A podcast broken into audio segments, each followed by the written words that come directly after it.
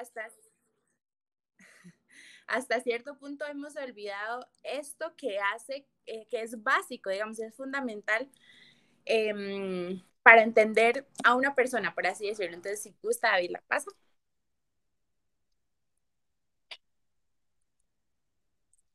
Ok. Em, se está viendo, sí. Ok, listo. Entonces, tenemos lo primero, Dios está consciente de su propia existencia. ¿Esto qué significa? Eh, bueno, eh, como habíamos hecho en la sesión anterior que yo tuve, al lado derecho de la pantalla van a estar como los versículos de, de, de esos temas en específico y los que tienen asteriscos son los que me gustaría recalcar, me gustaría que podamos ver más a detalle. Entonces, primero, este, bueno, entonces, ¿por qué Dios está consciente de su propia existencia? Él en Deuteronomio eh, habla de, y digamos, cuando está con Moisés, y Moisés le dice, pero di, pero entonces, ¿qué, qué nombre digo? Él le dice, yo soy el que soy, diles que yo soy, te ha enviado. Eso está en Éxodo, perdón, en Éxodo 3:14. Entonces él le dice, yo soy el que soy, diles que yo soy, te, ha enviado. Entonces, ¿qué, ¿qué, es lo interesante con, con esta frase, yo soy? Que si lo vemos, en la, la palabra soy o el verbo ser mm, encierra todas las, las conjugaciones, pasado, presente, futuro. O sea, Dios fue, Dios es y Dios será. O sea, Él mantiene esas, esos tiempos verbales en yo soy. Entonces podemos deducir que Dios es. Entonces, si nos ponemos a pensar un poco, Dios no le dijo a Moisés, vaya, dígale que el Todopoderoso lo mandó, dígale que el, rey lo mandó o el hacedor de milagros, el hacedor de maravillas, altísimo, grandioso, el creador del cielo, de la tierra. Él no le dice a Moisés eso. Y él es todo eso, entonces pudo haberle perfectamente he dicho, dice, sí, dígales que, que el creador del cielo y la tierra lo ha enviado. Pero no, él decide decirles, dígales que yo soy, lo ha enviado. Entonces, em, Dios, ¿qué quiere expresar acá? Que Él quiere darse a conocer como un ser, quiere conectarse, quiere conectar su ser con el de nosotros. Y aquí es donde entrelazamos un poco la parte de Génesis 2.7. Si gusta, David, me ayuda buscando Génesis 2.7, por favor. Y me avisa cuando lo, David Brenes, cuando lo tenga, cuando lo tenga listo. Mientras tanto, este, podemos ir viendo esto otro. Digamos, ¿qué pasa? Eh, el Padre, el Hijo y el Espíritu Santo quisieron extender lo que ellos vivían en el cielo, ¿verdad? Como ya lo habíamos visto. Y cuando ellos deciden multiplicar su imagen y semejanza en la tierra, crean un ser viviente. Ellos no crean un robot, no crean ahí a Optimus Prime o algo así, una máquina, nada. Ellos crean un ser viviente. Y se demuestra acá en Génesis 2.7, David, si gusta. ¿Ya lo tienen por ahí? Sí. Ok. Sí, ¿me escuchan? Sí. Ok, ok.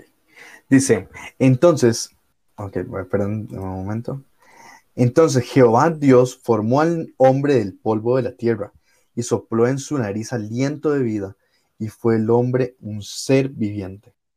Ok, muchas gracias.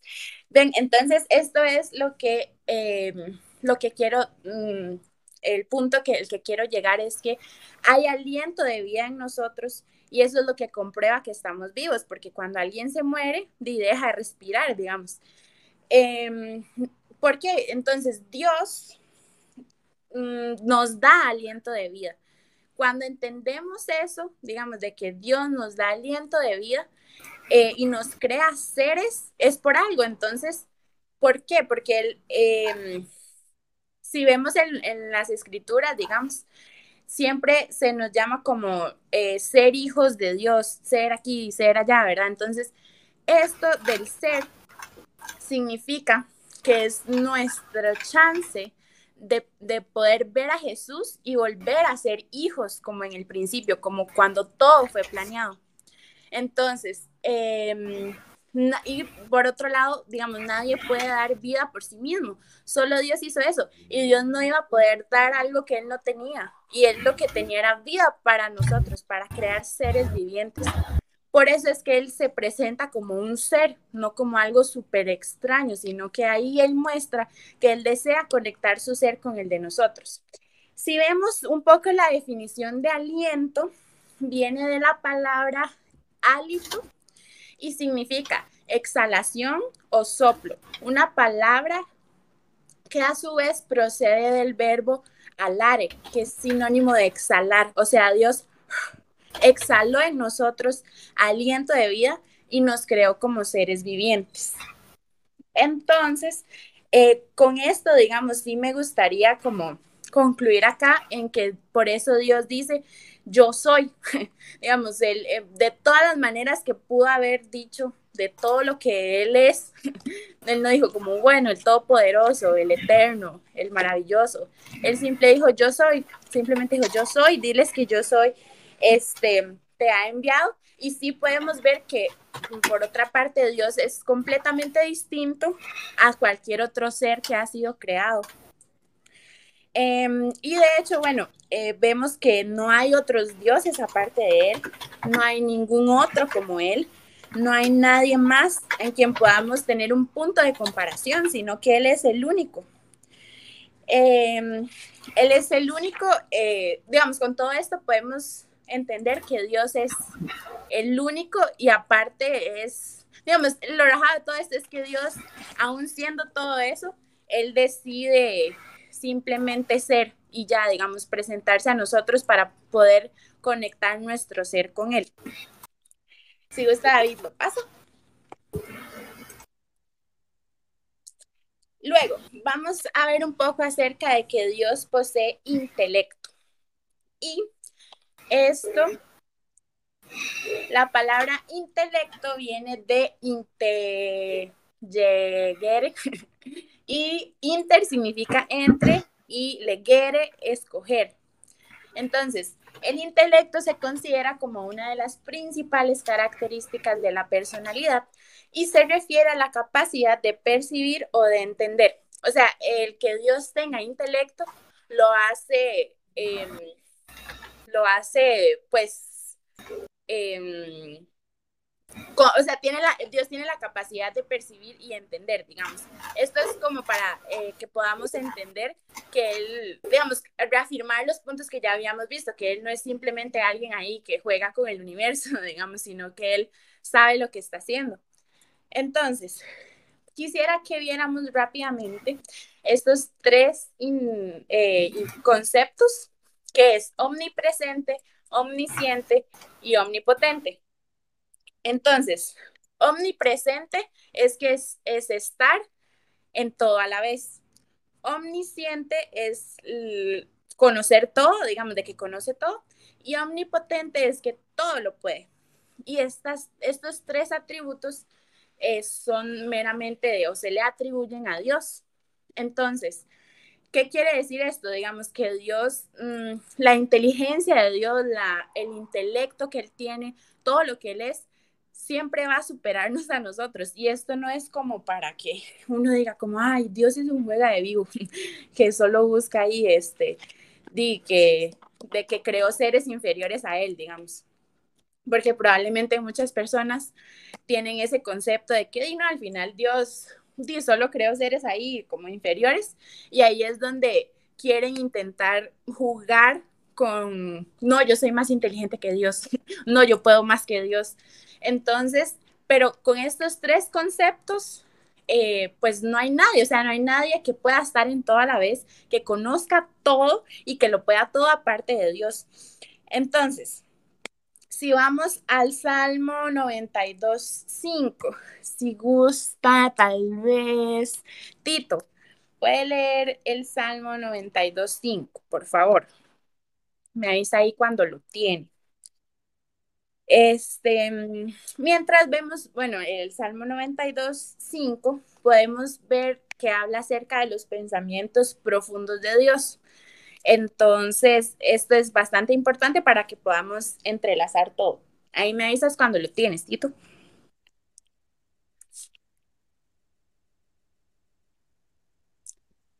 Ahora, ahora sí me escuches. Sí.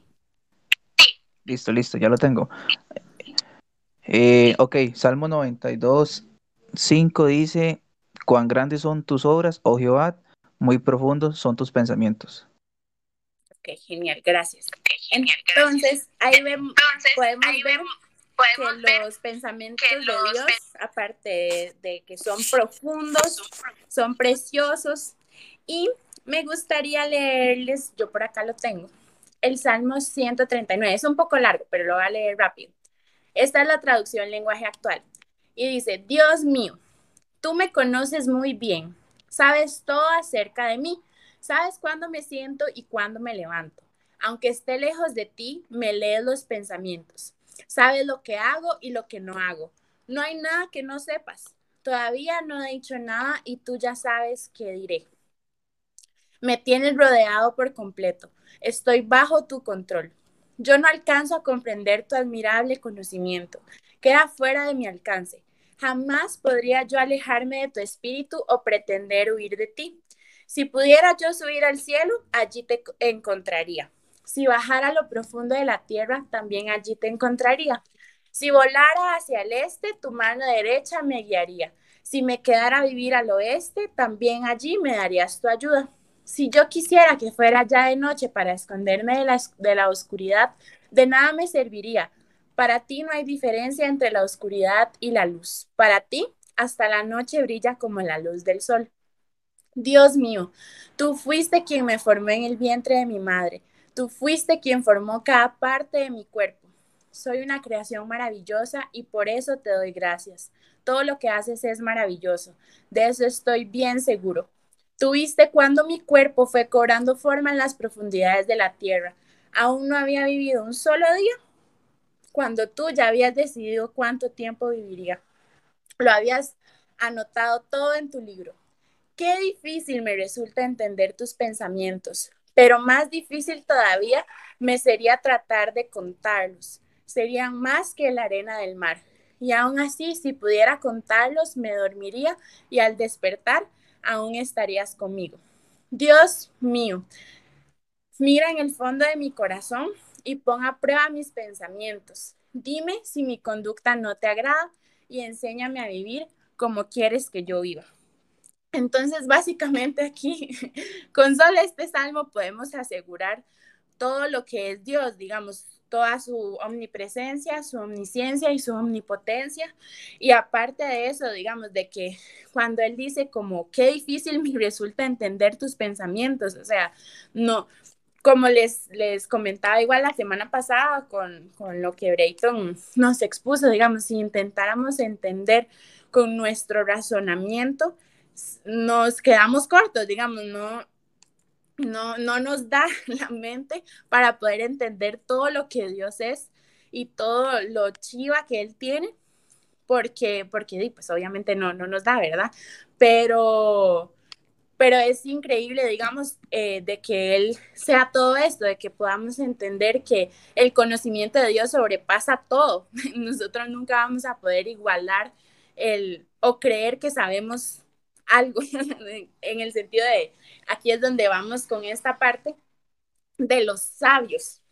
Son aquellos que quieren ser más inteligentes que Dios, que confían y se apoyan en su propia prudencia.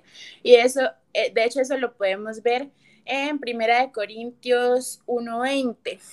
Si gusta, no sé, tal vez José em, pueda leerlo. Primera de Corintios 1.20, no sé si está por ahí o, o si lo puede leer. Estaba teniendo problemas con internet. Ah, José, ¿nos estás escuchando?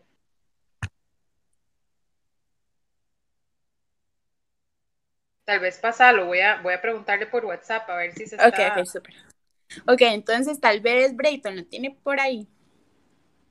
Eh, primera de Corintios 1:20 al 25.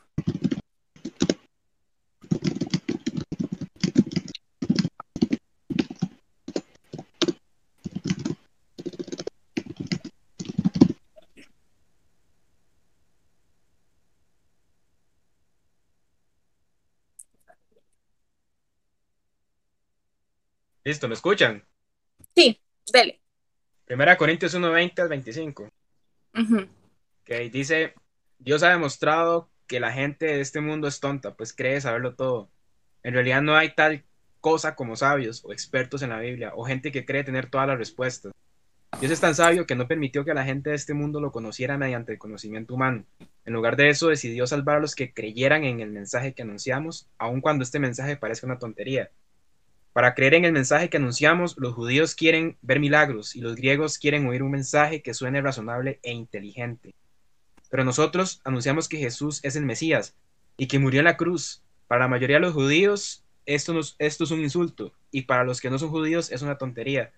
En cambio, los que fueron elegidos por Dios, sean judíos o no, Dios ha manifestado su poder y su sabiduría en la muerte del Mesías que Él envió. Así que lo que parece una tontería de Dios es mucho más sabio que la sabiduría de este mundo. Podría pensarse que Dios es débil, pero en realidad es más fuerte que cualquiera. Gracias, Brayton. bueno, igual yo creo que con solo ese, con solo ese versículo nos sobra y nos basta. Pero digamos ahí la prudencia o, esta sabiduría, em, Dios la llama como tonta, como como ridícula, o bueno, en la versión que leyó Brayton dice tonta, pero en otras versiones también dice ridícula. Entonces, em, si, queremos jugar o pasarnos de listos con Dios, al final no va a resultar, digamos, porque, porque así no, no es como funciona. De hecho, digamos, si vemos Proverbios 3, 5 dice, confía en Jehová con todo tu corazón y no te apoyes en tu propia prudencia.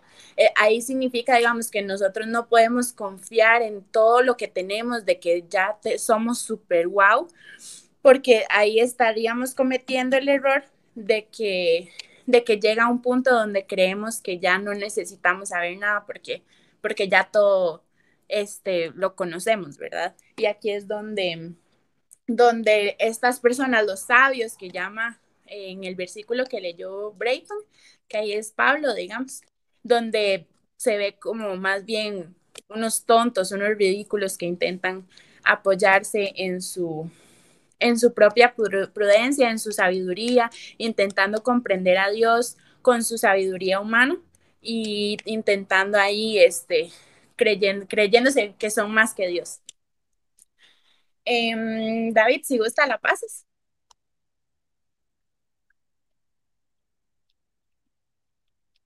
Ok, entonces. Entonces, ¿cómo puede entender el hombre las cosas infinitas de Dios? Y ya sabemos que nos es muy difícil y sabemos que nuestra mente finita, nuestra mente limitada no llega. Entonces, ¿cómo sí podemos? Debe haber una forma. Bueno, hay tres maneras en donde nosotros podemos comprender de una mejor manera, inclusive no al 100%, pero podemos confiar en que mediante estas tres son las correctas. Entonces está por medio de Jesús, Él es el camino hacia lo infinito de Dios, o sea, hacia la eternidad de Dios, que nosotros no podemos comprender si no es con Él, Él es lo único. Esto está en Juan 1.18, mediante el Espíritu Santo, que puede entender los pensamientos de Dios y nos ayuda a nosotros a comprenderlos. Él nos guía. Esto está en 1 Corintios 2, 11, 12, que de hecho ahí es bastante vacilón porque dice que el Espíritu Santo es el único que puede entender los pensamientos de Dios. Entonces, em, que Él es, escudriña hasta lo más profundo de Dios y eso es lo que él lo que nos comparte, digamos, lo que nos ayuda, nos guía, que nosotros también podamos tener em, un panorama más claro, algo más certero. Y por mediante su palabra, y esto está en Salmos 119, 97, que por medio de lo que él ha escrito, podemos igual tener un mejor panorama, un mayor panorama y entender de una mejor manera su eternidad y lo, lo eterno y lo infinito que es Él. David, si gusta, lo pasa. Y por último, tenemos que Dios posee voluntad. ¿Y qué quiere decir esto? Que la voluntad es una expresión de su ser y disposición. Em, tenemos Proverbios 19, 21, Isaías 14, 27, Isaías 46, 9, Daniel 4, 34 y Efesios 1, 1, que nos habla acerca de, la, de que Dios posee voluntad. Entonces, eh, ¿qué es lo importante acá? Digamos que la voluntad de Dios siempre va a permanecer, siempre va a prevalecer, digamos, mm, no importa, digamos, por así decirlo, digamos, al final Dios va a cumplir, hacer su voluntad, cueste lo que cueste, sea como sea, Él va a, hacer su voluntad, digamos, él, él, va a querer que su voluntad sea, sea cumplida porque es perfecta, digamos, la voluntad de Dios no es algo eh, creo que de hecho es todo un tema, digamos, porque si nosotros tal vez nos ponemos en retrospectiva con las situaciones de la vida que nos ha pasado, de que uno, y yo he estado en esa situación, digamos, de que uno piensa como, ¿cómo Dios va a tener esto? O ¿Cómo Dios cree que esto es lo mejor para mí o que esta sea la voluntad de Dios? Pero ahí podríamos caer en el error anterior de creer que nosotros sabemos qué es lo mejor para nosotros, pero en realidad no, en realidad Dios sabe qué es lo mejor para nosotros y no podemos discutir en contra de eso, simplemente así es. Sí.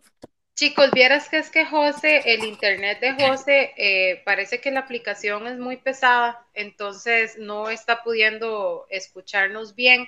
Entonces les quería proponer que nos pasemos a otra aplicación que es un poquito más liviana, que se llama Google Meet. ¿Todos tienen cuenta con Google? Sí. Entonces les voy a pasar la aplicación, eh, un link por WhatsApp y lo que podemos hacer, David, es que vos eh, grabás la aplicación en un screen share. Sí, sí, sí sabes cómo hacer el hack.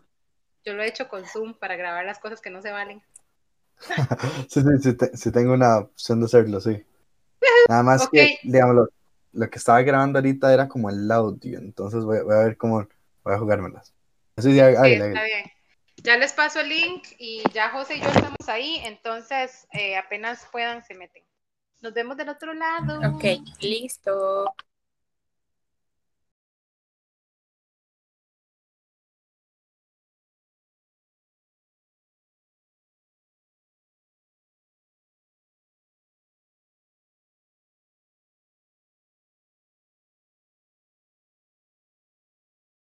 Nos salimos de aquí entonces, ya. Sí, eh, ok, Loli pasó por el grupo de WhatsApp un link nuevo. Vamos a conectar por ahí para que José pueda escuchar. Eh, entonces, sí, pasen allá. Pueden salirse de esta llamada.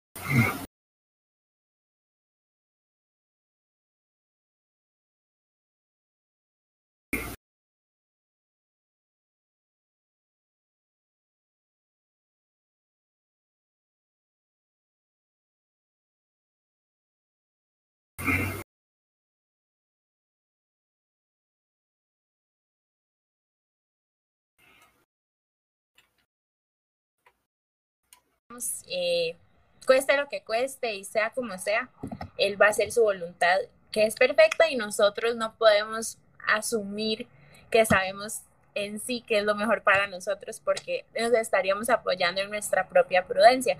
Y una parte de confiar en Dios es poder dejar que Él este, nos guíe en nuestra vida. Digamos, Él desea, al Él desear ser parte de nuestra vida, es en todas las decisiones poder confiar en Él y saber que Él sabe que es lo mejor para nosotros y que no podemos confiar ni en nuestro intelecto, ni en nuestra prudencia, ni en nuestro conocimiento, ni en todo lo que somos, no somos, nuestros títulos y todo esto, al final no, no nos sirve para, para, en, este, en este caso, ¿verdad?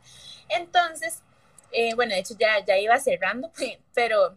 Em, yo lo, ah, lo titulé Los don'ts de Dios, eso sería como en inglés don'ts, es como los no, los no, lo que Dios no, no hace. O Entonces, em, tenemos estos tres, que sería Dios no miente, que esto está en Tito 1.2.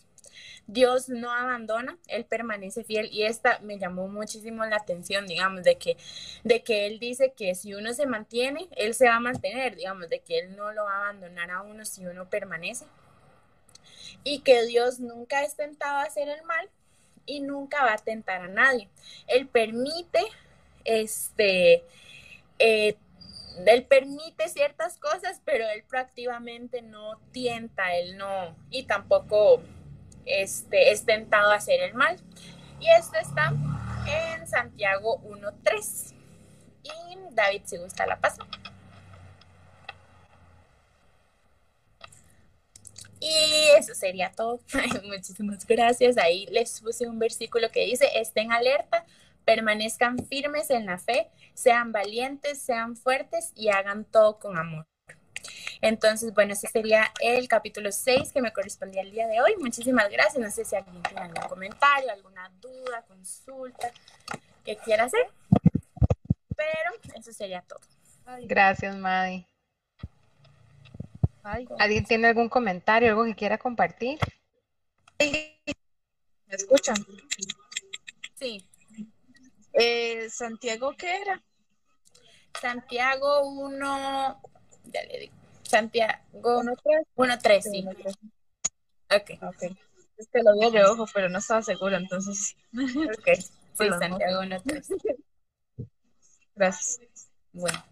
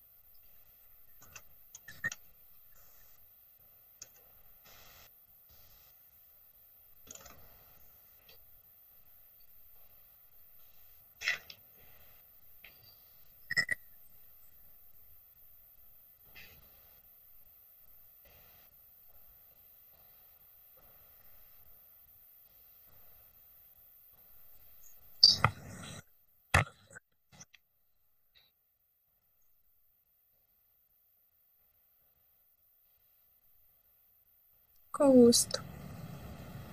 Este, hay un punto importante y es este que durante el estudio nosotros vamos a ir aprendiendo de que Dios no es comparable con el hombre, ¿verdad?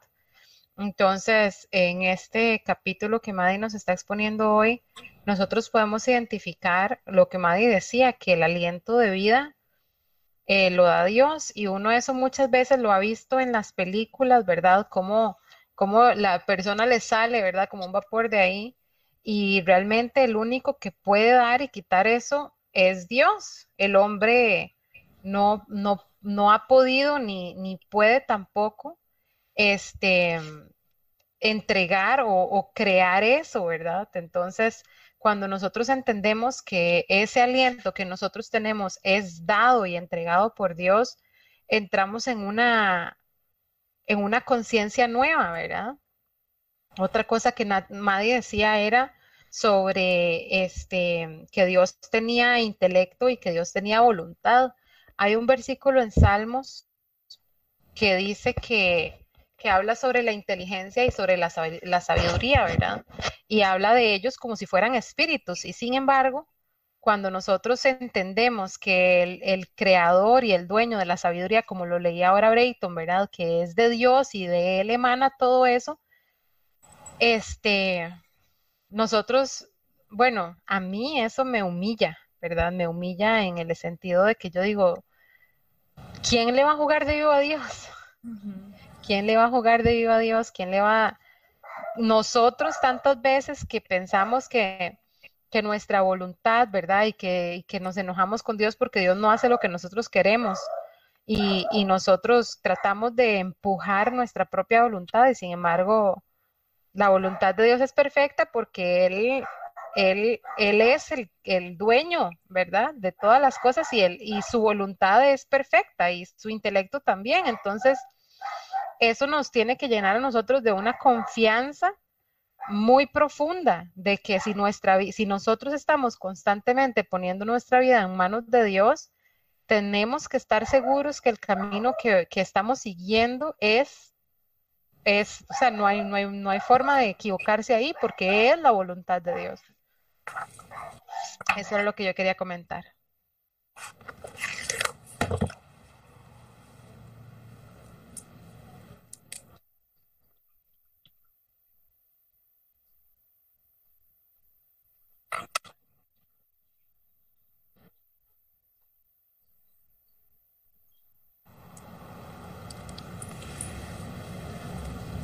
Sí, Tito también está con, con problemas.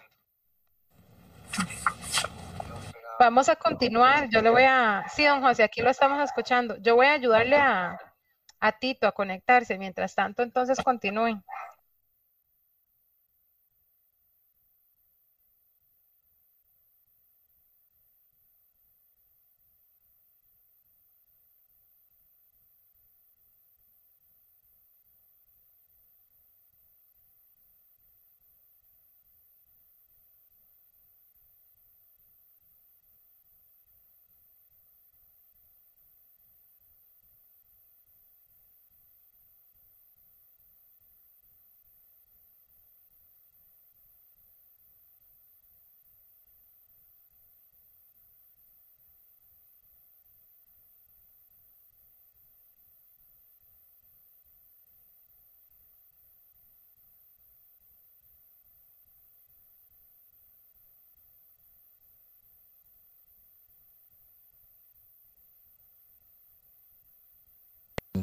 En el celular, ¿verdad? Buscamos la dirección y, y simple y llanamente nos, nos, nos depositamos totalmente nuestra confianza en, en, una, en un ser inmaterial que es este, una voz grabada, eh, un satélite captando dónde estamos y nos va a decir, váyase por aquí, váyase por allá. Y yo no sé si a ustedes ha pasado, pero a mí me ha metido por cada camino que lo que ve son caminos y no estados de los caminos, ¿verdad? Entonces yo digo, por Dios, ¿dónde me metí, verdad? Y, ya estoy ahí.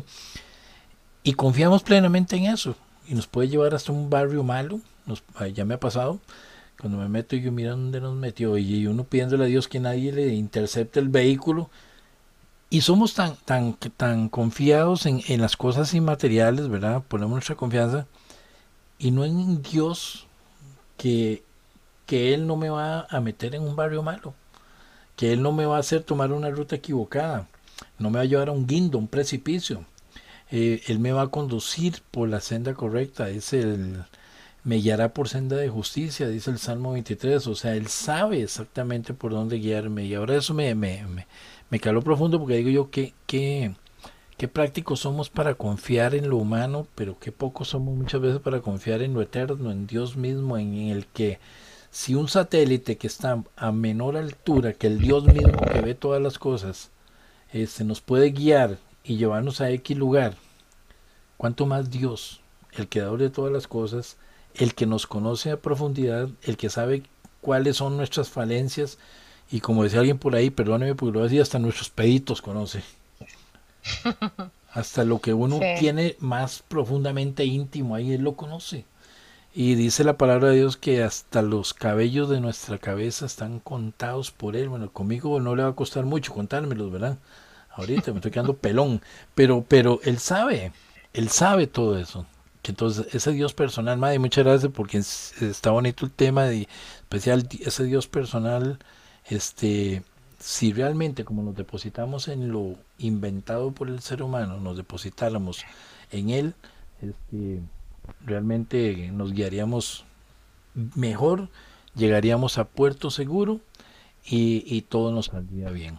¿verdad? Cuando dice, ¿verdad? Y, ya dije ese texto, dice, no, es que no, que no confiamos en nuestras propias capacidades, que no nos apoyemos en nuestra propia capacidad, sino que confiemos en Dios y no es en nuestra propia prudencia. y cuando tratamos de analizar a Dios con esta mente finita, ¿verdad? Este, no le llegamos ni a los zapatos. Entonces, Así es. simple y llanamente tenemos que depositarnos, si confiamos en lo humano, confiamos profundamente en Él y Él nos va a llevar hasta donde realmente tenemos que llegar. Sí, yo quería agregarle a lo que dice el pastor José que ese salmo que leyó Madi, bueno, para mí toda la vida ha sido un salmo tan impactante, ¿verdad? Porque nosotros, bueno, yo no sé a ustedes cómo han sido en sus vidas, yo espero que todos sean muy bien portados y que todos siempre hayan hecho todo lo bueno. Pero este, yo sí, yo, yo he hecho cosas y he tenido etapas en mi vida en las que yo no, he, estado muy rebelde y muy cuestionando así, ¿verdad? Y, y han habido momentos en los que yo he pecado y yo me muero de la vergüenza, ¿verdad? A mí antes mi, mi relación con el pecado me apartaba completamente de Dios y yo decía, uy, no, o sea, y ese, y ese salmo dice, o sea, si yo me fuera para el fondo del mar y me metiera debajo de una piedra, ahí estás tú. Y si me fuere para la cima de la montaña, ahí tú me encontrarás. Y no hay, no hay un lugar en donde nosotros podamos huir de la presencia y de Dios mismo, ¿verdad? Él, Maddy decía algo muy importante y eso lo vamos a ir viendo en los próximos capítulos sobre Dios omnipresente, omnipotente y omnisciente, ¿verdad? Y si nosotros este, abrazamos este concepto primero de que Dios es una persona, o sea, Dios tiene conciencia, tiene intelecto, tiene raciocinio, tiene este, em, lo que nos enseñaba el capítulo. Y además de eso, que Dios está en todo lugar, entonces nuestra relación con el pecado tiene que cambiar, porque ¿cómo no nos va a dar vergüenza o cómo no nos va a dar temor de que Dios, Dios siendo el yo soy, como lo explicaba Mai, siendo el yo soy, ¿cómo no vamos a tener temor de que Dios esté ahí presente en el momento en el que nosotros estamos pecando, verdad? Y sí, Dios es un Dios de misericordia y Dios es un Dios de amor, pero Dios también es fuego consumidor. Y, y, y yo creo que si nosotros, o sea, si realmente nosotros pensáramos como es el capítulo, ¿verdad? Que para nosotros entender un poco o tratar de comprender un poco eh, a Dios en su persona, que nosotros podemos ver cómo era Jesús. Y yo estoy, como ustedes se acuerdan en la Biblia, cuando, cuando Pedro saca la espada y le arranca la, oreja al, al soldado y Jesús le dice como, no, Pedro, no se la pele, ¿verdad? Y se la vuelve a poner. Y Pedro, o sea, el versículo lo pone en evidencia Pedro de la gran pelada que se pega, ¿verdad? Y entonces yo me imagino que Pedro se tuvo que haber sentido súper avergonzado, ¿verdad? que, uy, qué bañazo, Jesús me vio así, impulsivo, qué color. O sea, nosotros tenemos que ser iguales cuando en nuestra vida, en nuestra vida cotidiana, cuando nosotros tenemos un pensamiento o una, un impulso de nuestra carne, este, o estamos frente a una tentación, o estamos eh, incluso en lo privado, donde nadie nos puede ver y nosotros vamos a hacer algo que está mal, nosotros realmente necesitamos tener en cuenta de que Dios es personal, de que Dios está ahí y de que es Dios, como lo dice, lo decía ese salmo. Entonces, para cerrar ese comentario, les pasé una canción eh, por el WhatsApp, ahora después de, en la noche o cuando quieran, ahí la pueden escuchar. es una canción súper vieja, me van a disculpar, pero este, a mí me impactó mucho la primera vez hasta el día de hoy esa canción y me trae mucho a la conciencia de, la presencia de Dios en, en mi vida y de que Dios es personal. Y con eso, agradezco mucho a Madi por su presentación muy buena. Este, y le damos la palabra a Brayton para que, para que comience con el capítulo 7.